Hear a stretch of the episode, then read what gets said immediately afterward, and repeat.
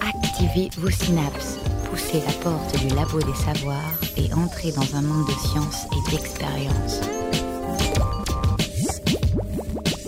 C'est le labo des savoirs.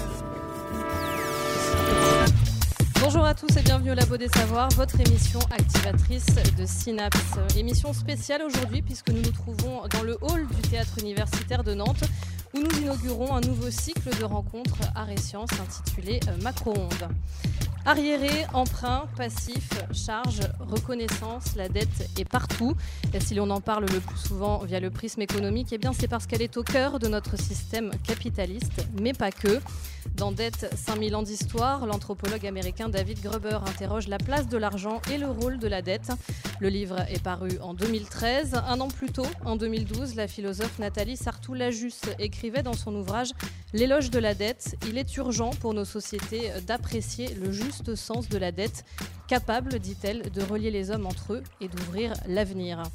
Car il y a bien deux façons d'être endetté, financièrement ou moralement. Cette bipolarité de la dette affecte chaque être humain, à la fois dans son identité, mais aussi dans sa capacité à se faire une place dans le monde. Et c'est justement le thème de la pièce Timon Titus qui se joue actuellement au théâtre universitaire de Nantes. Mi-fable familiale, mi-débat politique, elle interroge la violence des échanges entre les hommes. D'ailleurs, le principe même de transmission d'une génération à une autre n'implique-t-il pas une dette? L'indépendance, concept prôné, valorisé à outrance dans nos sociétés modernes, que ce soit à l'échelle de l'individu qu'à celle des États, ne serait finalement qu'un leurre. La dette est-elle une fatalité? N'a-t-elle que des mauvais côtés? Peut-on alléger, sinon la dette, au moins le principe de la dette? Nos vies et nos interactions en sont-elles tributaires? C'est le thème de cette émission. Et pour en parler, nous accueillons Tom Linton et Baptiste Girard. Bonjour. Bonjour. Alors en plus, vous êtes comédien dans la pièce Timon et Titus, dont il est justement question aujourd'hui, ça tombe bien, où vous incarnez en plus de votre propre rôle ceux de Léonard et Miloche, et vous êtes aussi deux des membres fondateurs du collectif OSSO. C'est bien ça? C'est bien ça. Laure Després, bonjour. Vous êtes professeur émérite en sciences économiques à l'Institut d'économie et de management de Nantes. C'est cela. Avec moi également Cathy Dogon, qui s'est dit qu'il ne pouvait pas y avoir que du mauvais finalement euh, dans la dette. Est-ce que votre optimisme a payé? Il y a du bon et il y a du moins bon, mais euh, on va tâcher de retenir le positif. Et Pierre Charrier, Pierre, vous avez découvert que la dette n'existe pas uniquement chez l'homme, elle existe aussi euh, chez les animaux et plus spécifiquement chez la chauve-souris. Alors oui, des chauves-souris, j'aurais pu parler des râteaux possible, mais j'ai trouvé les chauves-souris plus mignonnes. Écoutez la recherche et ses chercheurs au Labo des Savoirs. Qu'est-ce qu'une dette? Le Larousse en donne deux définitions. Cela peut être une somme d'argent que l'on doit à quelqu'un à qui on l'a emprunté, ou bien une obligation morale, le fait de se sentir lié à quelqu'un, à un groupe, par le devoir. Dans tous les cas, la dette relève d'un passif, matériel ou immatériel, dont la valeur et l'échéance sont fixées par un contrat, tantôt tacite, tantôt explicite. Ce principe vaut à toutes les échelles, euh, que ce soit un individu, une entreprise, une institution ou un pays. On en revient toujours au même point, il faut régler les charges une fois qu'elles sont engagées, il faut payer les factures, rembourser les emprunts contractés auprès d'une banque, etc. Dans chaque cas de figure, juridiquement, la responsabilité des deux parties est engagée car elles sont considérées en tant que personnes morales. Doit-on payer ces dettes? Oui Oui Oui, oui. Oui Oui. Oui. Oui Ah. Eh bien, c'est la première fois qu'on est tous d'accord, c'est un fait historique. Voilà un premier extrait de la pièce Timon Titus. Lors des prêts, euh, je m'adressais à vous dans un premier temps. Il y a sans doute euh, une première distinction à faire entre dette privée et dette publique. Oui, bien sûr. On parle toujours euh, de la dette euh, publique des, États ou des collectivités locales. Euh, et c'est celle qui est pointée du doigt pour sa responsabilité dans les problèmes économiques actuels. Mais l'endettement privé est beaucoup plus important, globalement, que l'endettement public. Et on n'en parle jamais. Cette distinction, précisément, elle est récente d'un point de vue historique? Ou bien est-ce qu'elle a toujours existé? Elle a, toujours existé depuis que les États existent, c'est-à-dire euh, depuis quand même très longtemps. Alors s'il y a deux niveaux euh, de dette, puisque c'est ce que vous venez de confirmer, est-ce qu'il y a aussi deux niveaux d'éthique de la dette euh, L'individu est mortel, l'État est immortel en tant qu'institution, euh, ce qui pourrait expliquer finalement qu'on exige d'un individu le remboursement rapide de ses dettes, mais que cette exigence soit quasiment euh, inexistante finalement au niveau de l'État. On rappelle quand même que la France est endettée euh, à hauteur de plus de 2000 milliards d'euros. Oui, non, les, États remboursent leurs dettes aussi bien et, pas moins que les personnes privées. Mais souvent, pour rembourser leurs dettes, ils, ils s'endettent à nouveau. C'est ça la différence. Et par contre, le fait que les États sont immortels, effectivement, euh, permet euh, aux États d'emprunter à un, taux d'intérêt moindre que les personnes privées, parce que, comme ils sont supposés immortels, les risques sur la dette des États sont moins importants. Pour rembourser ces dettes, encore faut-il savoir à qui on les doit. À qui l'État doit-il de l'argent? Est-ce qu'il le sait lui-même d'ailleurs? Oui, à peu près. euh, États, ça dépend des États. La situation peut être très différente selon les États. Par exemple, le Japon, euh, l'État japonais est endetté à hauteur de deux fois le revenu national du Japon euh, annuel, euh, mais euh, sa dette est détenue essentiellement par des Japonais.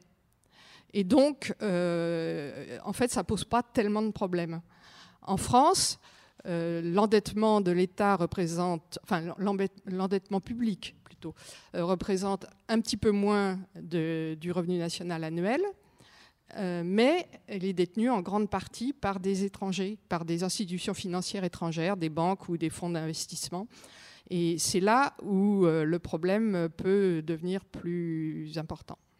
Au moment de la crise euh, grecque, certains économistes, euh, ils étaient nombreux, ont suggéré euh, tout bonnement l'annulation de la dette. Est-ce que c'est un, une idée, un concept si saugrenu? Oh, c'est pas saugrenu du tout. C'est très souvent comme ça que ça se passe. Quand les gens sont trop endettés, on annule, la dette puisqu'ils ne peuvent pas payer. Alors, l'État grec est dans cette situation. Bien sûr, on aurait dû annuler au moins une partie de la dette depuis très longtemps. Et plus, plus vite on, on l'aurait fait, moins ça aurait posé de problème. Euh, ça, ça s'est fait à très, très nombreuses reprises dans l'histoire. Par exemple, l'État allemand euh, a été exempté d'une grande partie de sa dette après la Deuxième Guerre mondiale.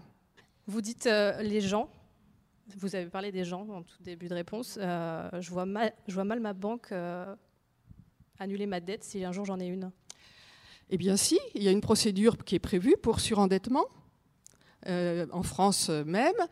Euh, quand les gens sont trop endettés et qu'ils ne peuvent plus euh, rembourser euh, leurs emprunts, il y a une procédure de surendettement qui est gérée par la Banque de France et qui leur permet au moins d'échelonner les remboursements, quelquefois d'annuler une partie de la dette.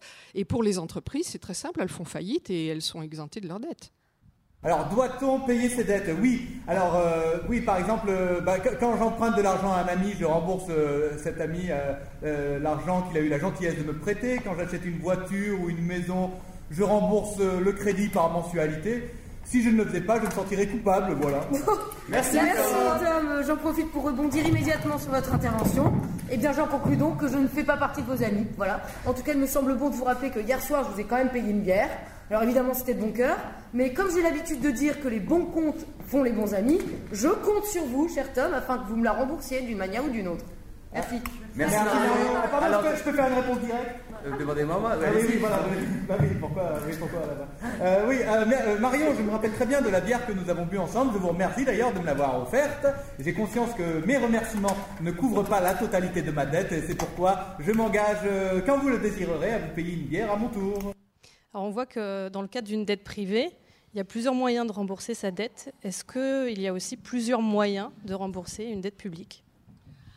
Euh, oui, euh, quand euh, on peut rembourser la dette publique avec de l'argent, par exemple, mais une autre méthode pour le créancier de, recou- de recouvrer sa, dette, sa créance, c'est d'acheter une partie du pays endetté. Tout simplement. Par exemple, les, Chinois peuvent, avec les dollars, puisque les dollars, c'est une dette de, l'État euh, états-unien, euh, les Chinois peuvent acheter euh, une partie des États-Unis. Par exemple, l'Empire State Building ou du, capital états-unien. Je vais me tourner vers nos deux amis comédiens. Euh, je disais en introduction, la dette est au cœur du système euh, capitaliste, régi donc par l'argent, par définition. Est-ce que c'est la dette ou l'argent qui est mauvais? Au début de la pièce, vous dites quand l'argent est impliqué, la culpabilité n'est jamais loin. Euh, alors, ce que nous on explique ce qu'on essaie d'expliquer en tout cas dans le spectacle, c'est que la dette a des effets pervers et l'argent est né de la dette. Euh, donc euh, on n'est pas en train de dire que l'argent ou, la dette en elle-même est, mauvais. On est simplement en train de dire que euh, on, déjà on casse le, mythe du troc. Le mythe du troc, c'est le, fait de, se dire, c'est Adam Smith qui a, popularisé ça au XVIIIe siècle en disant, c'était, il, avait une vision tout à fait ethnocentrique de la chose en disant, bon, quand l'argent est apparu, c'est-à-dire dans les sociétés que lui pensait sauvages ou primaires, euh, j'avais euh, plusieurs tomates et j'allais, euh, comme si j'allais chez le marchand, j'allais chez mon voisin qui avait des carottes et donc on pouvait échanger entre nous à ce moment-là. Et donc lui, il prend, il prend une, situation tout à fait incongrue. c'est une situation qui en réalité n'a jamais pu se passer car il oublie toutes les, toutes les, les les considérations euh, culturelles qu'il pouvait y avoir à, une certaine époque et euh, enfin à ces époques-là quand est né l'argent. C'est-à-dire que la, dette et, l'argent et l'apparition de l'argent est intimement liée à énormément de facteurs socioculturels qui ont euh, comme le mariage, la reproduction, la guerre, la, violence et donc ne, et s'inscrivait pas du tout dans, dans, ce, dans ce monde d'épicier que décrit Adam Smith. En fait, ce que vous dites, c'est que finalement, si la dette et l'argent existent au départ, ce sont pour de bonnes raisons. Bah, la dette, on peut le, on peut le voir comme, euh, comme du lien social. Euh, c'est-à-dire que la dette, c'est euh, un, un, échange de, ça peut être un échange de services. Donc c'est pas mauvais en soi d'avoir une dette envers quelqu'un. Ça peut même être la, la, raison pour laquelle on crée des, amitiés ou des relations fortes entre les personnes. Non, oui, c'est ça. Oui, le, oui, j'ai rien à ajouter par rapport à ça, mais c'est vrai que oui, c'est la, dette, elle crée, elle crée un rapport entre les gens qui est, qui est pas forcément, oui, néfaste. Et, euh, et on, ce qu'on parlait tout à l'heure, le don contre don. Euh, qu'est-ce que c'est pas parce que je dois quelque chose à quelqu'un que j'ai forcément euh, un rapport de, de, soumission, quoi que ce soit. C'est aussi, aussi créer des, des, des liens forts. Voilà. Et euh, on pourrait dire que euh, si on, efface la totalité des dettes que les personnes contractent les unes euh, envers les autres, c'est le, le, ce que vous disiez tout à l'heure, c'est le mythe de l'indépendance totale, quoi, le mythe de la, liberté totale à, dire, bon, en général, on, efface ses dettes avec son ennemi, quoi, c'est-à-dire, bon, je te, je te, rends ce que, ce, que, ce que tu m'as prêté et je veux plus rien avoir à faire avec toi. Et notre amitié est terminée la dette, ou comment un petit mot peut finalement cacher un gros. Un mot qui fait peur, de voir quelque chose à quelqu'un, à une banque ou à l'État nous effraie. Heureusement, Cathy Dogon va nous prouver que parfois, comme le dit le proverbe, qui paye ses dettes s'enrichit. Et oui, Agathe, c'est la minute bonheur, parce qu'il faut en trouver partout, même quand on parle de finances. Donc je vous vois déjà faire la grise mine, vous êtes en train de penser à votre compte en banque. Bon, on se reconcentre sur la bonne vieille dette. Qu'est-ce que c'est? On l'a dit, la dette, c'est la somme des soldes des comptes publics enregistrés chaque année par un État. Alors, quand tu fais le bilan à la fin du mois et que tu t'aperçois que tu es un peu à découvert, bah, c'est ça, en fait, la dette. Eh bien, sachez qu'en France, la dernière année budgétaire positive, c'était en 1975. Depuis le temps, les gars, faudrait quand même apprendre à tourner ça à la légère et apprendre ça avec le sourire, non? 31 ans exactement que la France est endettée. Et comme le rappelait Agathe, la dette a dépassé en 2014 les 2000 milliards d'euros. Bon, allez, on se détend, on voit les choses du beau côté. Vous saviez, vous, qu'il y avait un bon déficit? Eh oui, dans les moments les plus noirs, des lueurs apparaissent. Le bon déficit, c'est celui qui permet d'atténuer les effets de la crise. C'est celui que tu t'octroies quand tu as envie de te faire plaisir à toi, mais pas à ton banquier, en vivant un peu au-dessus de tes moyens. Comme l'État, tu te dis la roue tourne, va tourner, et tu attends une période faste pour rééquilibrer tes comptes. Ça viendra. Je vous vois esquisser un petit sourire. Ne vous réjouissez pas trop vite. En France, on n'a jamais réussi à rééquilibrer les comptes. Par contre, le mauvais déficit, ça on connaît. Celui qui est continu, celui qui te dit tu n'as jamais les ronds pour assouvir tes besoins. Mais bon, chronique du bonheur oblige, on ne va pas parler de ça maintenant. Non. La vraie bonne nouvelle, c'est que depuis la fin de l'été 2014, on emprunte à taux négatif. C'est pas la classe, ça? C'est-à-dire qu'il y a des gens qui te prêtent de l'argent à perte. Oui, oui, ils sont généreux, les gars. Des banques comme Agence France Trésor s'endettent pour régler notre dette. Du coup, les États n'ont plus vraiment intérêt à la régler, ils ont même intérêt à l'entretenir. Elle leur permet alors d'investir plus et donc éventuellement d'augmenter la croissance tout en gagnant un intérêt. Et comme la dette est calculée par rapport au PIB, plus il est important, moins la part de la dette est significative. Positive attitude. Merci Cathy. La roue tourne va tourner, c'est pas l'État, c'est Franck Ribéry, non? Ouais, il fait un peu partie de l'État, non? Il représente la France. Euh, ce que montre en tout cas aussi cette chronique, c'est que le système de la dette au sens euh, de, l'emprunt, vous commenciez à aborder cette question-là euh, tout à l'heure, donc au sens de l'emprunt, lui est tout à fait légitime finalement. Il est créateur, donc il est utile lors des prêts. Oui, tout à fait. C'est vrai pour l'État, c'est vrai aussi pour les entreprises ou les individus. le système de la dette a comme avantage de permettre une meilleure utilisation des capitaux financiers. Il y a des gens qui ont plein d'argent, ils ne savent pas quoi en faire, ils n'en ont pas vraiment besoin. Et d'autres gens qui euh, ont, euh, ont, besoin de s'acheter une maison ou euh, d'acheter une voiture, ou des entreprises qui ont besoin de construire une nouvelle usine pour produire un, un, nouveau produit. et donc l'endettement, c'est le mécanisme par lequel ceux qui ont trop d'argent, qui ne savent pas quoi en faire, peuvent prêter à ceux qui en ont besoin et qui vont l'investir euh, soit dans une maison, soit dans une voiture, soit dans une usine. Et ça, va produire des, richesses, ça va produire des services de logement euh, ou des services de transport pour les individus. Et donc, euh, c'est une meilleure affectation des ressources financières.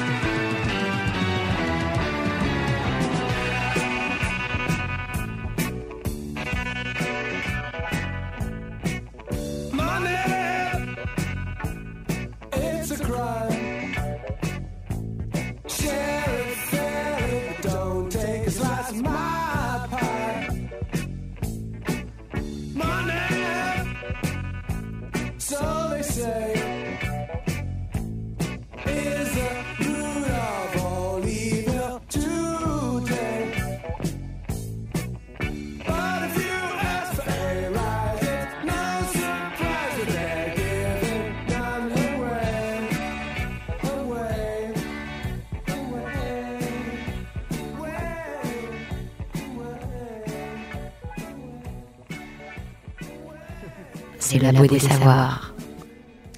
Pink Floyd est le très explicite, on peut le dire, morceau euh, Money.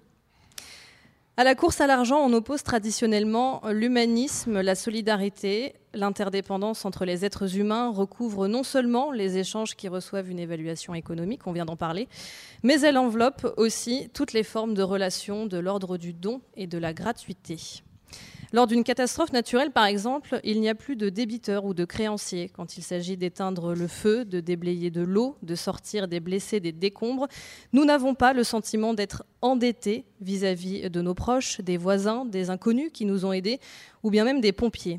On fait alors l'expérience d'une relation véritablement humaine, non marchande, non motivée et corrompue par l'intérêt ou encore le profit. Tom Linton, Baptiste euh, Girard, comme vous voulez, en interrogeant le, le concept de dette, est-ce qu'on n'interroge pas aussi plus globalement la définition de la richesse qui se lance? Euh, ben, euh, oui, si, d'une certaine manière, si. Euh, je crois que ce qui- ce qu'il faut euh, préciser, c'est que effectivement, la dette devient dangereuse à partir du moment où elle est excessive et où elle se transforme en chiffres. Quand la dette se transforme en chiffres euh, et qu'elle euh, devient insurmontable pour les personnes, euh, c'est à ce moment-là que euh, apparaît, euh, peut apparaître l'esclavage de forcé ou la prostitution forcée. Et euh, à ce moment-là, oui, ça devient dangereux et euh, le, fait que les individus se noient à l'intérieur de cette dette-là est très dangereux. Oui, c'est interroger euh, aussi la richesse, ça interroge toujours le, rapport de, force. Plus on, est riche, plus on a d'argent, plus on a de pouvoir sur les, gens. Et, euh, c'est comment on utilise ce pouvoir de l'argent pour, soumettre des peuples jusqu'à la violence. Et la, dette, elle, crée ça, elle crée de la violence en- en- entre les gens et, euh, et par des liens de, subordination. On, on, on- ouais, on rend les gens redevables, euh, ils sont soumis dans- et par, à à devoir de l'argent et donc on a un pouvoir de violence envers eux puisqu'ils sont, euh, ils sont moins que rien à devoir rembourser. Et c'est là où c'est intéressant. Enfin, c'est nous, c'est ce qui nous a intéressé dans, dans notre spectacle en tout cas. Et donc c'est bien le rapport à l'argent aussi qui ajoute de la violence à la violence. Oui, bah, bah, après ça crée aussi une quête sans cesse de, euh, de- d'aller chercher de l'argent en travaillant ou en soumettant euh, toujours euh, au- on a de plus en plus de, de- de débiteurs etc donc au bout d'un moment ça crée une espèce de course folle qui crée une dépendance et, pour, pour que certaines, certaines personnes continuent à s'enrichir. C'est un cercle vicieux la dette lors des prêts? C'est un cercle vicieux, mais je pense que c'est un cercle vicieux qui, n'est pas seul et qui s'insère dans, des relations sociales de violence, parce que dans toute société humaine, il y a des rapports de force. Je, rappelle que euh, dans l'Antiquité, euh, en particulier dans la Grèce antique, euh, des 4e et 5e siècles avant Jésus-Christ, il y avait deux façons de devenir esclave. La première, c'était d'être un prisonnier de guerre, et la deuxième, c'est d'a- d'avoir été excessivement endetté et, et qu'on n'arrive plus à rembourser sa dette. Et quand on n'arrivait plus à rembourser sa dette, l'ultime moyen de remboursement, c'était de devenir l'esclave de son créancier. Euh, donc, euh, c'est les deux sources de l'esclavage. Euh, donc, et, pendant toute la période de la Grèce classique, vous avez eu des, révoltes populaires dans les différentes cités-États de, de Grèce. Et une des thématiques permanentes de ces révoltes, c'était l'annulation des dettes. Donc l'idée n'est finalement pas nouvelle. hein. Ah, pas du tout. Elle n'est elle est pas spécialement liée au capitalisme, si l'on peut dire. Mais évidemment, le capitalisme, et en particulier le capitalisme financier euh, euh, qui s'est développé euh, dans le monde entier à partir des années euh, 1980, euh, avec la dérégulation de Mrs. Thatcher et de Ryan, ce capitalisme financier a poussé cette logique jusqu'à l'absurde le plus extrême. Est-ce que le don efface la dette Oui, alors, ça m'a frappé dans, votre pièce, euh, quand vous parliez euh, de, la bière qui avait été offerte par votre ami. Euh, pour moi, c'est pas une dette, c'est un don. Donc, alors, ça s'insère dans une situation de don contre don. Et quand vous payez une bière à un copain, vous vous attendez pas forcément à ce qu'il vous paye automatiquement une bière s'il est fauché, s'il est dans une mauvaise passe, euh, vous vous attendez pas à ça. Donc il, est dans une situation de don contre don. Bien sûr, on peut assimiler le fait que les dons et contre-dons ne sont pas équivalents en valeur, hein. euh, que euh, chacun répond selon ses possibilités, selon sa position sociale, selon sa position économique.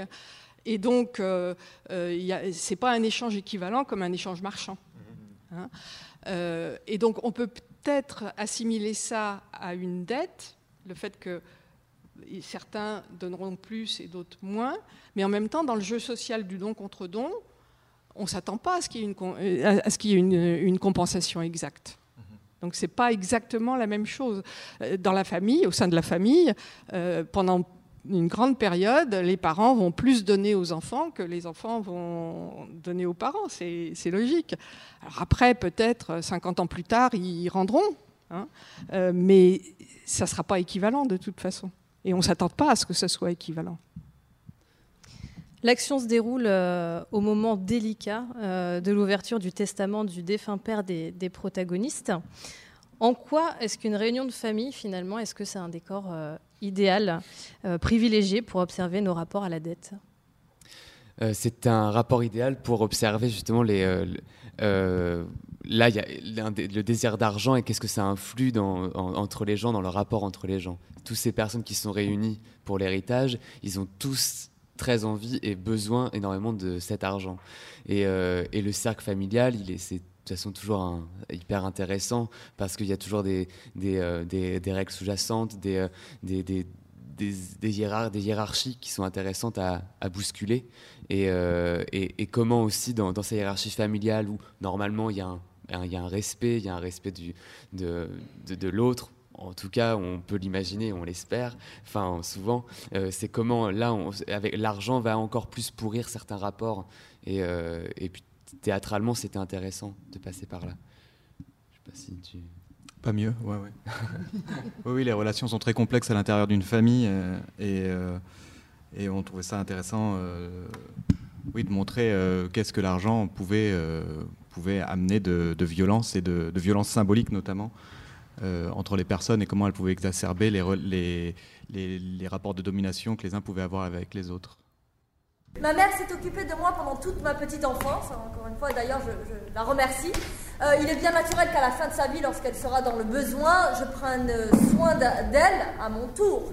Mais admettons qu'elle m'ait changé les couches pendant 4 ans de ma vie. Faudrait-il qu'à la fin de sa vie, une fois qu'elle sera incontinente, je lui achète des couches d'incontinence pendant 4 ans seulement? Et au terme de ces 4 ans, si elle est encore en vue, qu'est-ce que je fais? Je la laisse se débrouiller toute seule, se pousser dessus? Voilà, dernier extrait de la pièce, on ne vous en dira pas plus. On ne croule pas donc euh, tous sous les dettes financières, mais nous sommes tous, semble-t-il, concernés par la dette morale. Alors jusqu'où est-ce qu'on doit se sentir redevable finalement? Vous avez commencé à aborder la question euh, il y a quelques minutes. Oui, euh, on est redevable par rapport à nos parents, on est redevable de la dette de vie, hein, ça c'est certain, c'est eux qui nous ont donné la vie et on ne pourra jamais leur rendre. Hein. Euh, c'est pas une, situation d'endettement où on, a besoin de se sentir coupable du tout. C'est un fait comme ça. On leur rendra éventuellement en leur faisant des petits enfants, peut-être, si on peut.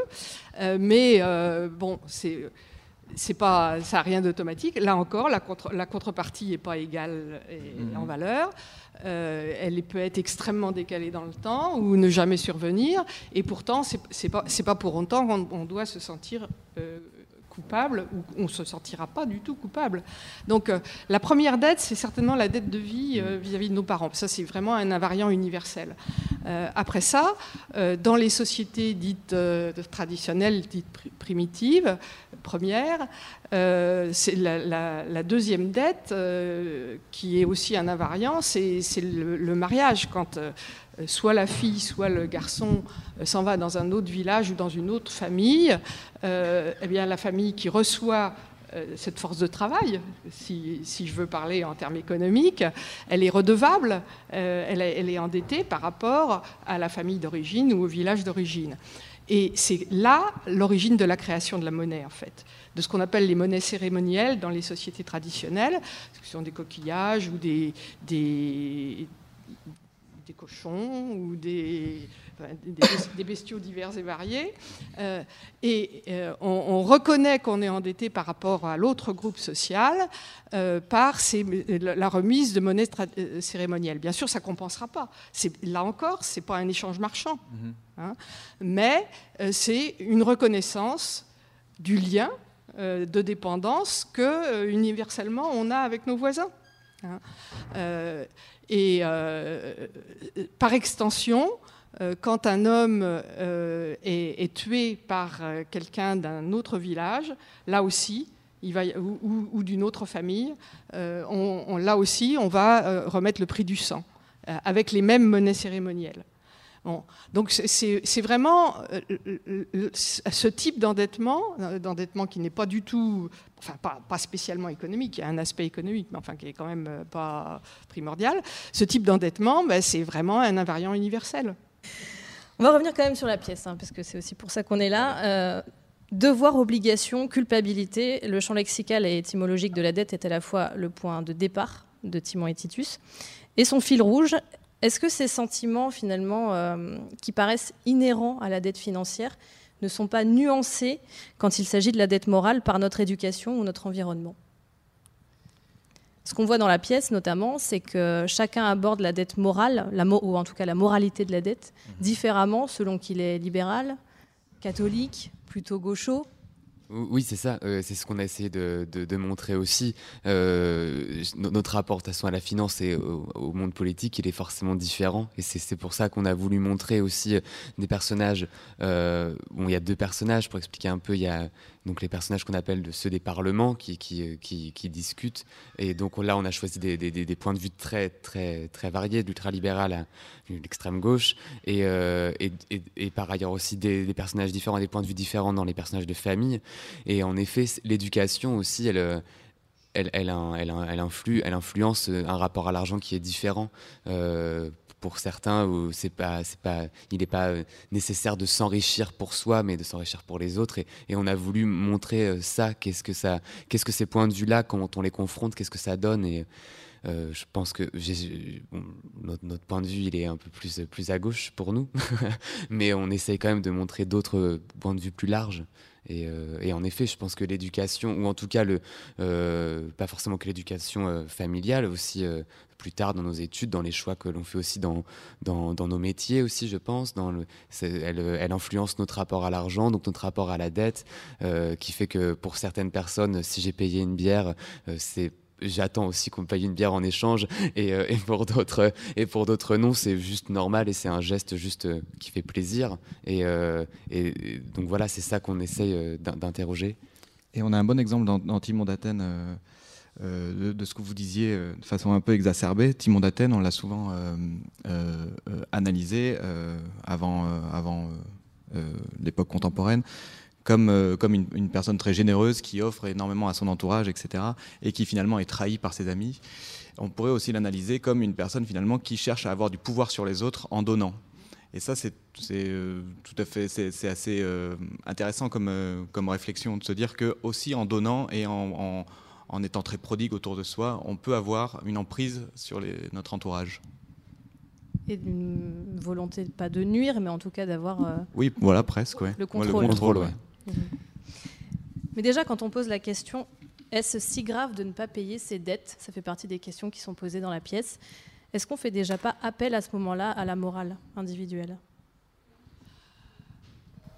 Oui, c'est une question de morale individuelle quand euh, on peut, si on a le choix. Mais quand on peut plus et qu'on n'a pas le choix de payer ou de ne pas payer sa dette, euh, ça, ça devient, pour peu qu'il y ait pas mal de gens dans la même situation, ça devient une question sociale. Euh, et euh, le capitalisme même a inventé les personnes morales, c'est-à-dire les sociétés anonymes, les sociétés à responsabilité limitée, euh, comme forme juridique pour les entreprises, précisément pour que leur, leur- les, dettes des entreprises ne rétroagissent pas sur le patrimoine des individus qui possèdent l'entreprise.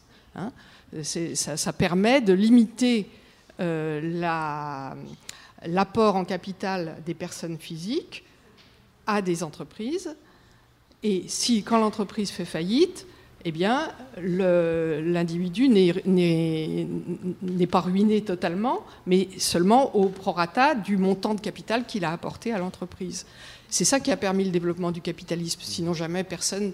euh, rares sont les gens qui miseraient tout euh, dans une entreprise, euh, sachant qu'il ne leur restera rien si l'entreprise fait faillite. C'est un mécanisme, justement, le fait de, ne- de pouvoir ne pas payer totalement ses dettes, c'est un mécanisme indispensable au développement du capitalisme. Mais c'est là aussi où le rapport de force dont vous parliez tout à l'heure euh, prend tout son sens. Absolument. Oui, c'est évident. Il arrive aussi que l'on compte, il arrive que l'on contracte des dettes, mais aussi qu'on en hérite. Est-ce juste finalement de devoir assumer une dette qui n'est pas la nôtre? Je pense notamment au cas de, de la dette publique qui pèse d'une manière ou d'une autre sur, sur le contribuable, ou bien même de la dette écologique dont on parle de plus en plus aujourd'hui. Oui, parce que en ce qui concerne la dette financière Oui, des personnes, juste. des physiques, euh, les héritiers peuvent renoncer à l'héritage. Si la de- les, les dettes sont supérieures euh, aux, aux actifs, euh, on peut renoncer à l'héritage. Donc ça, c'est exclu. Euh, par contre, euh, à mon avis, la dette euh, écologique, alors là, oui, est, est- est primordiale et bien, bien, bien, bien, bien plus grave que la dette financière. C'est sans commune mesure. Oui, et là, pour le coup, ça, on, en- on en, on en hérite et on est obligé de, de faire avec. Là, là, on ne peut pas refuser. On ne peut Voilà. pas refuser l'héritage. Du tout. Et, et qu'est-ce qu'on fait avec ça? Et nous, ça, ça interroge aussi la, oui, l'histoire et pour le coup, la, la, cu- la culpabilité qui peut arriver ici à cet, en- à cet Ah endroit-là. ben oui, moi, à mon avis, le- ce problème de la dette écologique, c'est un bouleversement moral. Mm. Les règles de la morale euh, changent maintenant. Jamais personne aurait eu euh, une culpabilité il y a 50 ans euh, de prendre Mm. sa voiture pour aller chercher sa baguette le matin. Hein, maintenant, les gens hésitent quand même, ils prennent plutôt leur vélo ou ils vont à pied, je sais pas, mais en tous les cas, ils mériteraient d'être- de, de se sentir coupables de le faire. Oui. Peut-être qu'ils ne se sentent pas coupables, mais à mon avis, euh, quand, euh, quand les gens de droite euh, invoquent toujours euh, cette, cette malheureuse dette publique qu'on va léguer à nos héritiers, euh, aux générations futures, etc., mais c'est- rien du tout par rapport à la dette écologique qu'on leur... Parce que la dette financière, on peut toujours, alors ça peut plus ou moins facilement, mais on peut toujours la répudier. Mm. La dette écologique, non Et oui, et avec la dette financière, on a les chiffres pour terroriser la population. Quand on annonce 2000 milliards, c'est. euh, Et quand on annonce que, que chaque enfant qui naît naît avec je sais plus combien de dettes, euh, sur- c'est Oui, mais c'est un, c'est- un c'est moyen absurde parce que- terrible. C'est absurde parce qu'on on, on met le passif, mais on ne met pas l'actif en Voilà, face. c'est ça. Et, et les actifs, la valeur des actifs publics en France dépasse largement l'endettement. Mm. C'est évident que le capital public en France est largement supérieur euh, au revenu national annuel. Or, notre, endettement public, il est inférieur au revenu, enfin légèrement inférieur au revenu national annuel. Donc, si on fait le solde, euh, on, lègue de l'actif aux générations futures financièrement. Là, on aborde aussi une question euh, un peu plus complexe. On parlait de dette morale individuelle, mais là, c'est la dette morale collective. Finalement, quand on parle de dette écologique, comment on fait pour régler une dette qui déjà n'est pas la nôtre, qui est une dette très large, qui concerne tout le monde, a priori, y compris les gens qu'on ne connaît pas, sachant qu'on ne partage pas tous l'envie euh, de régler cette dette, tout simplement Non, mais c'est une dette qui n'est pas réglable, de toute façon. C'est bien de le dire clairement. Alors, si la dette régit tout ou partie des relations entre euh, êtres humains, il se trouve que certains animaux l'expérimentent également. Pierre Charrier, expliquez-nous ça. Alors euh, oui, pour cette chronique, je me suis demandé si je connaissais des comportements de don ou d'échange entre animaux. Et je me suis souvenu d'un exemple. Loin, très loin dans mes souvenirs, je suis donc allé ressortir un vieux bouquin passionnant. Évolution des sociétés animales, évolution de la coopération et organisation sociale d'Aaron et Passera. Tout un programme. Derrière ce titre à rallonge se cache un livre écrit par deux universitaires qui ont pas mal apporté à l'écologie comportementale. Alors, petite parenthèse dans la parenthèse, l'écologie comportementale, c'est un peu comme l'éthologie, l'étude des comportements animaux, mais avec certaines subtilités. C'est pas pareil et c'est pas le sujet de cette chronique. Bref, j'ai retrouvé le cas que j'avais en tête, le cas de dons et d'échanges entre animaux. Alors imaginez des chauves-souris, des petites chauves-souris, 18 cm d'envergure, 30 à 40 grammes d'os, de muscles, de poils, de membranes pour voler et des petites dents bien tranchantes. Ces petites chauves-souris vivent en groupe d'une douzaine d'individus et elles sont localisées en Amérique centrale et en Amérique du Sud. Dès que la nuit tombe, ces chauves-souris quittent leurs abris et recherchent de grands mammifères pour se nourrir. Elles utilisent leurs dents pour découper des petits morceaux de peau sur le bétail et se nourrissent du sang qui coule de la plaie. Oui, euh, de sang. C'est leur petit nom, c'est vampire d'Azara. Alors bon, ces petites chauves-souris toutes mignonnes, elles doivent rester légères, sinon elles peuvent plus voler. Et une chauve-souris qui vole plus, ben, c'est une chauve-souris morte. Imaginez une chauve-souris obèse, ça doit ressembler à peu, près à une saucisse qui se serait pris les pieds dans un tapis. Bref, c'est pas très pratique pour se déplacer. Donc les chauves-souris, elles ont perdu la capacité de faire de la graisse, aucun moyen de stockage, elles sont contraintes de se nourrir quasiment quotidiennement, trois nuits de jeûne et bam, elles meurent. Et là, vous voyez peut-être où je veux en venir. Les dons, les échanges. Je vous l'ai dit, elles vivent en groupe. Eh bien, on observe des échanges de sang. Si, si, si. Les chauves-souris rassasiées sont capables de dépanner leurs camarades assoiffés. Et ça doit donner quelque chose comme ça. Wesh, bien ou bien. Ouf, euh, moi je me suis nourri sur un bestiau, je te raconte pas. Quoi? T'as pas, pas réussi à croquer euh, cette nuit? Mince, tu vas clamser alors. Vas-y, stresse pas, je te dépanne. Et ce don de sang permet à la chauve-souris affamée de passer une nuit supplémentaire. Ça y est, on l'a notre échange don entre animaux. Alors des biologistes se sont posé la question de savoir comment un comportement comme celui-là peut-il perdurer, si des tricheurs apparaissent, qu'est-ce qui se passe, des chauves-souris qui profitent des autres et qui vont plus du tout chasser, bah mince. Eh bien, ils ont montré que les chauves-souris ne se, dépannaient pas n'importe euh, comment et pas n'importe qui. Alors d'abord, ces dépannages ont plutôt lieu entre chauves-souris apparentés, des frères, des sœurs, des cousins, des parents. Alors ça, ça confirme ce que prédit la kin selection, ou sélection de parentèle, et non pas de parental ou parenté. Et c'est énoncé par euh, Bill Hamilton, un grand biologiste évolutionniste, un contemporain de Richard Dawkins, pour vous aider à mieux situer, si ça vous aide. Et euh, cette théorie, elle dit en gros que donner un coup de main à sa descendance ou à des apparentés, c'est un peu comme s'aider soi-même. Je rentrerai pas dans les détails, c'est pas non plus le sujet de la chronique. Bref, on a des chauves-souris qui se dépannent du sang, qui aident en priorité des membres de leur famille, mais pas que. Les chauves-souris utilisent aussi une stratégie de coopération de type euh, tit for tat, formalisée par Anatole Rapoport en 1970. On parle aussi de stratégie CPT, coopération réciprocité pardon. Coopération pour tu me demandes, je te donne, réciprocité pour j'attends que tu me donnes à ton tour avant de t'aider à nouveau, et pardon, parce que si tu as refusé de me donner mais que tu me donnes un jour, je vais reconsidérer ma position lors d'une demande ultérieure. Alors ça m'a fait du bien de retomber sur ce bouquin, Évolution des sociétés animales, d'Aaron et Passera. Il résume quelques connaissances qu'ont les gens qui, en toute humilité, se posent des questions sur l'évolution de la coopération et de la société, de la socialité chez les animaux. Ce livre, publié dans les années 2000, a été réédité en 2009. Je vous le conseille. Et promis, si vous me le rendez, je vous le prête. Merci beaucoup, Pierre. Mon conclusion, les chauves-souris sont pas des banques et pourtant elles prêtent pas non plus à n'importe qui. Hein. Bah non, apparemment pas vraiment. Non. Ce serait plutôt euh, voilà, des, des apparentés, des, des, sœurs, des cousins, des frères, et puis surtout euh, avoir déjà euh, instauré une relation de, de don préalable. De confiance. Exactement, c'est souvent des, des chauves-souris qui vivent dans des, des colonies où les chauves-souris se côtoient d'année en année et pas juste des chauves-souris qui se retrouvent au même endroit. On, va on va retourner euh, du côté des humains. Euh, la confiance, justement, c'est peut-être euh, un petit peu ce qui nous manque. Est-ce que c'est pas cette réciprocité dans la prise de risque qui rend la dette légitime et qui nous oblige, contractuellement ou pas, à la régler? Qui veut répondre? Moi, je peux dire que la confiance, en tous les cas, c'est la chose du monde qui n'est pas la mieux partagée, et en, tous les, et en particulier par les Français. Euh, la, France est, réputée chez les économistes, puisque la confiance, c'est un, facteur économique important, bien sûr. Euh, la France est réputée pour euh, avoir le, faible, pour avoir un faible niveau de confiance entre, entre les, gens. et, c'est un handicap social et, et économique. Alors, je ne pense pas que ce soit vraiment dû au fait que les Français ont expérimenté que les uns et les autres remboursaient mal leurs dettes, parce que a pas, le, taux de, non-remboursement n'est pas particulièrement élevé en France. Mais c'est un, trait culturel curieux que je m'explique mal, mais c'est un fait. Et comment on calcule le taux de confiance euh, dans une société? C'est pas c'est pas calculé, mais c'est je crois pas que ça, que ça, a été vraiment calculé, mais euh, c'est des, des, comportements habituels de défiance euh, entre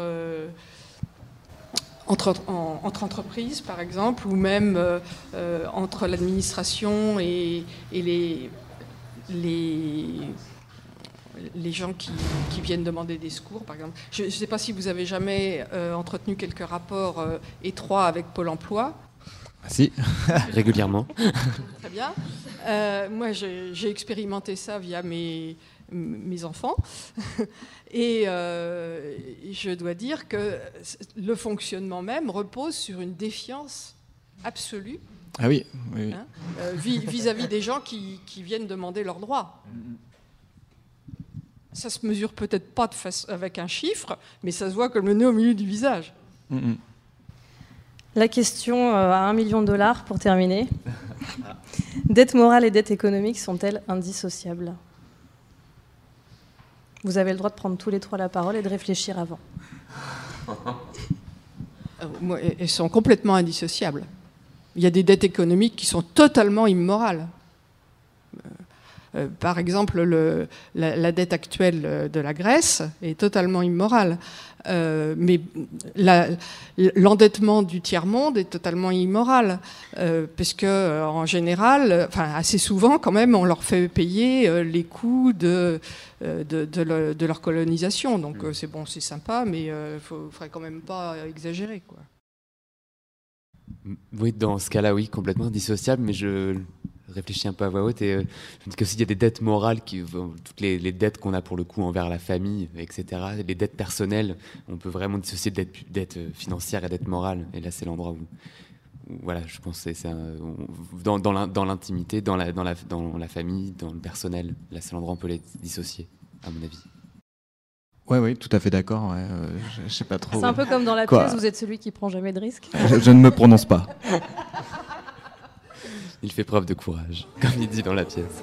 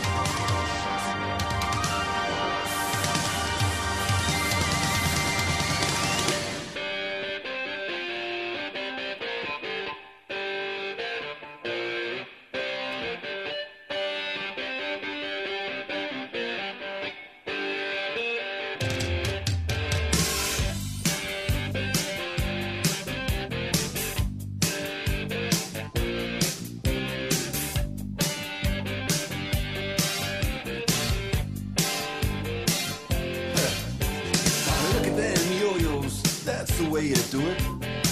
You play the guitar on the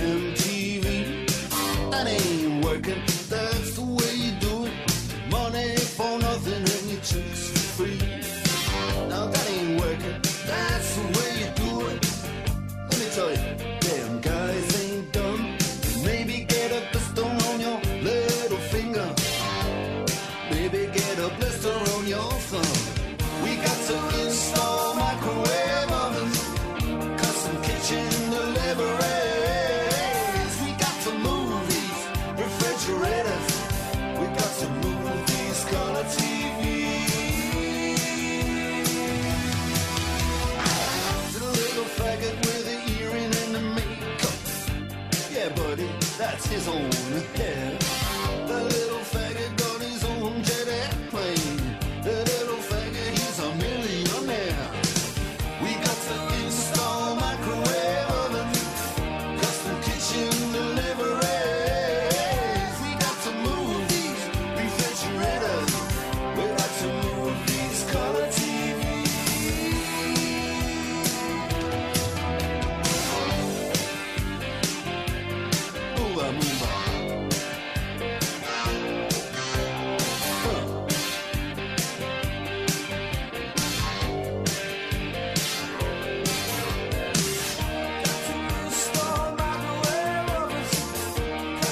attention.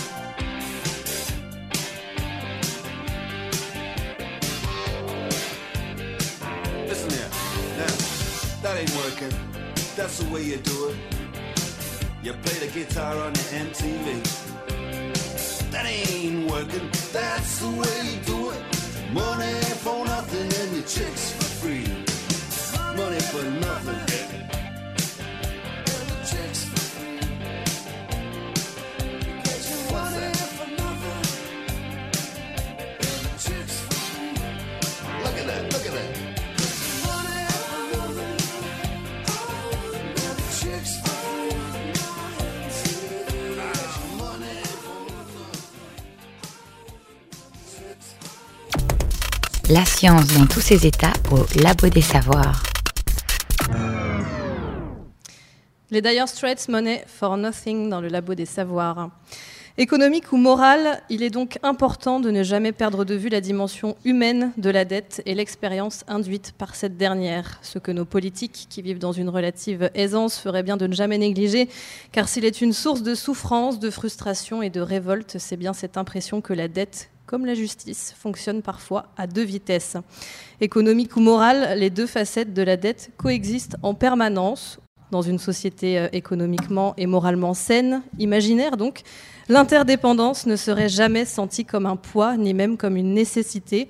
Elle pourrait même constituer un lien d'unité entre les hommes, encore faut-il que ceci soit bon par nature. Dans l'Évangile, selon Pilate, Éric Emmanuel Schmitt écrit On reconnaît un homme au fait qu'il est un homme et aux dettes qu'il a laissées.